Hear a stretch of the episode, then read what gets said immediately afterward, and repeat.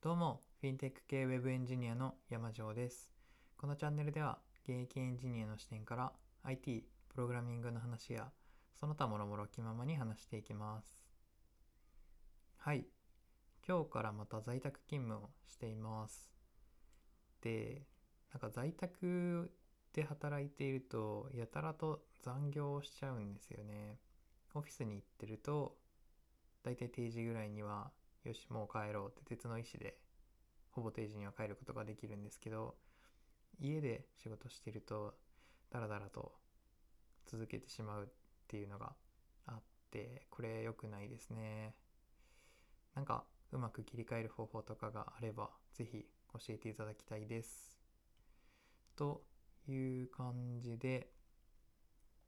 えー最近、ユーデミーで Go 言語の勉強をしてますっていう話をしたと思います。いつぐらいだったかな？一昨日とかだったかな？はい。数日前の放送でしたんですけど、えー、ユーデミーの講師として有名な酒井淳さんっていう方、ご存知の方いますかね？シリコンバレーで現役のエンジニアとして活躍しつつ、教育系のコンテンツ、ユーデミーの動画ですね、とかを作って大成功された方です。もともと大学生まではずっとサッカーをして、サッカー一本で、えー活躍されていた方なんですけど、えー文系からエンジニアになろうと、えー北陸先端科学技術大学院大学っていう、まあ、名前が長いことで有名な大学院大学に行って、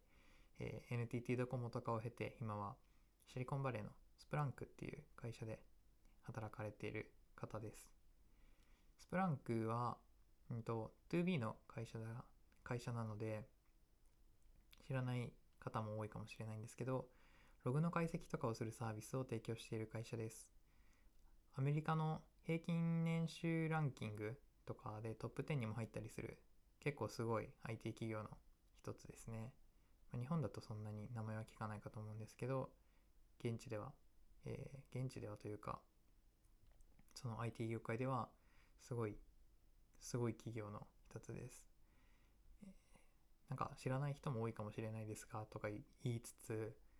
えーさも自分は昔から知って知ってましたみたいな話し方をしてしまったんですけど、自分もこの社名を知ってのはわりかし最近だったかなと思思います。で、えっと、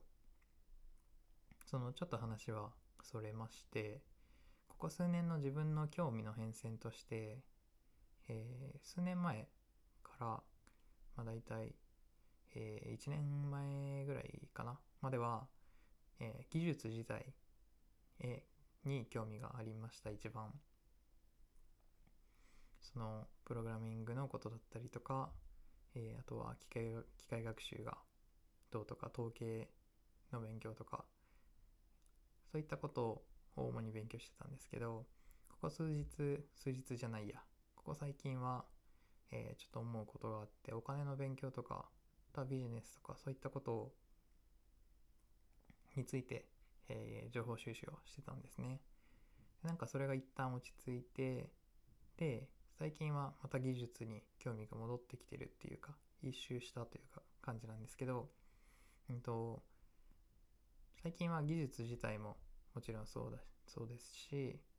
えー一旦お金とかビジネスとかのことについていろいろ学んだおかげで、えー技術だけじゃなくてその周辺知識についてなんか興味が出てきてそのあたりについても幅広く情報収集をしているという感じなんですけどまあそんな中で、えー先ほど紹介した酒井淳さんっていう方がああれ？酒井さん？ Voicy やってるやんっていうことに気づきまして。で見てみたらえっ、と、まあ、そんなに放送数も多くなかったんで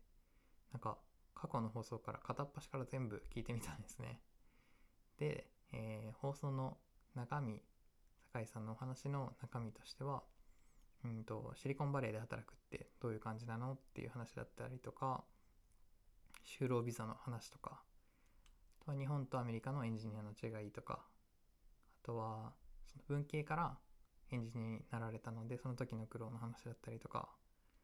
あとは、えー投資の話 S&P500 の話とかそんなようなことを話していてでそれをまあ一気に聞いたんですね。でそんなこんなしてるうちになんかシリコンバレーに行きたくなってきました。はい。なんかえー現地の生の声聞くっていうのは結構刺激になるなっていう感じですね。まあなんかはい。本当に行くかって言われたら別に多分そうじゃないんですけど、えー結構刺激を受けてしまったのでちょっと一旦、えーシリコンバレーにエンジニアが渡ることのメリットデメリットっていうのを、うん、と考えたので今日はそんな感じの話をしてみますね。でえっとまずメリットとしては一つ目が英語が上達する。これは英語を勉強しに行くっていうわけじゃもちろんないですけど、えー現地で すいません、えー英語が英語がん？英語を使うことが当然の環境で働くっていうことで、ま、上達するんじゃないかなっていうのが一つ目ですね。で二つ目が、えーエンジニアとして恵まれた環境で働けるっていうことですね。うんとまずは人。周りのエンジニアが優秀でそういう人たちに囲まれて働くっていうことで、えー自分自身の成長につながるっていうのが、えー環境の一つであとは、えーその開発現場の文化の違いっていうのもあるんじゃないかなと思いました。えっ、と、まあ酒井さんのお話によると日本の開発って結構納期に追われがちでで、えっと、まあバグを出さないように QA とかすごいしっかりしたりもするんですけどそのいかんせんすごいプレッシャーをかけられて納期までに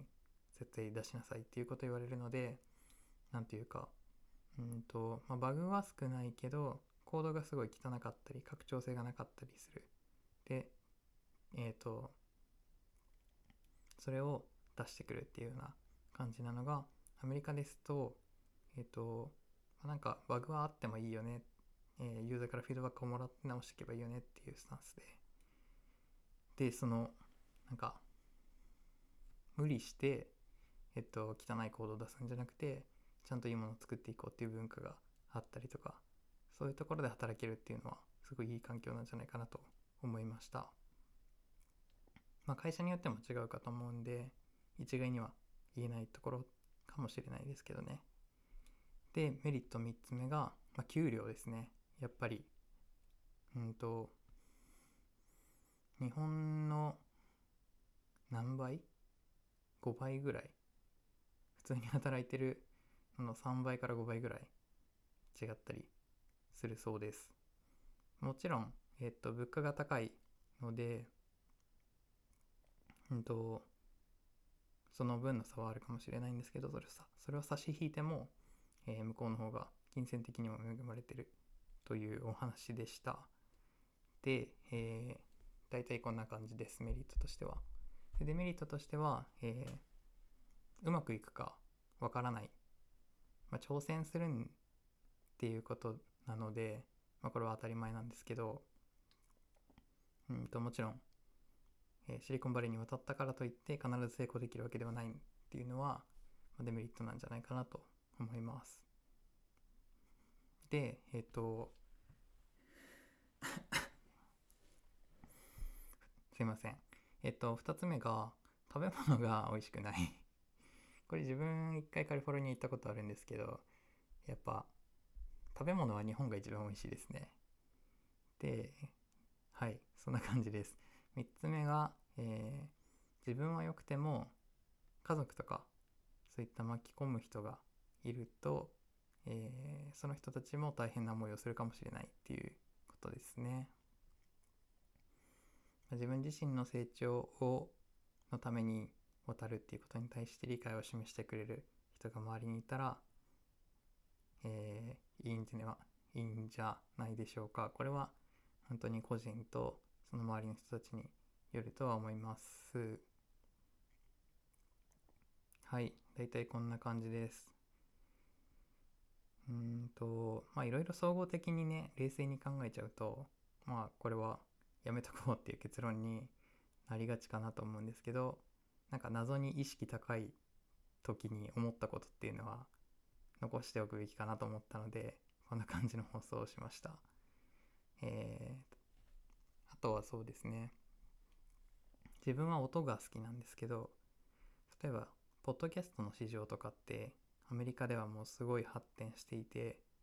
まあ、日本も最近急速に伸びてきてはいるもののこういう何て言うか世界全体的なムーブメントを起こしていくのって基本的にアメリカで日本は大体それの後追いになるとかそういったことを考えても最先端の地で働くっていうのはすごくいい経験になりそうだなとそんなことを考えておりました。はい。以上です。それでは最後まで聞いてくださりありがとうございます。ではまた次回の放送でお会いしましょう。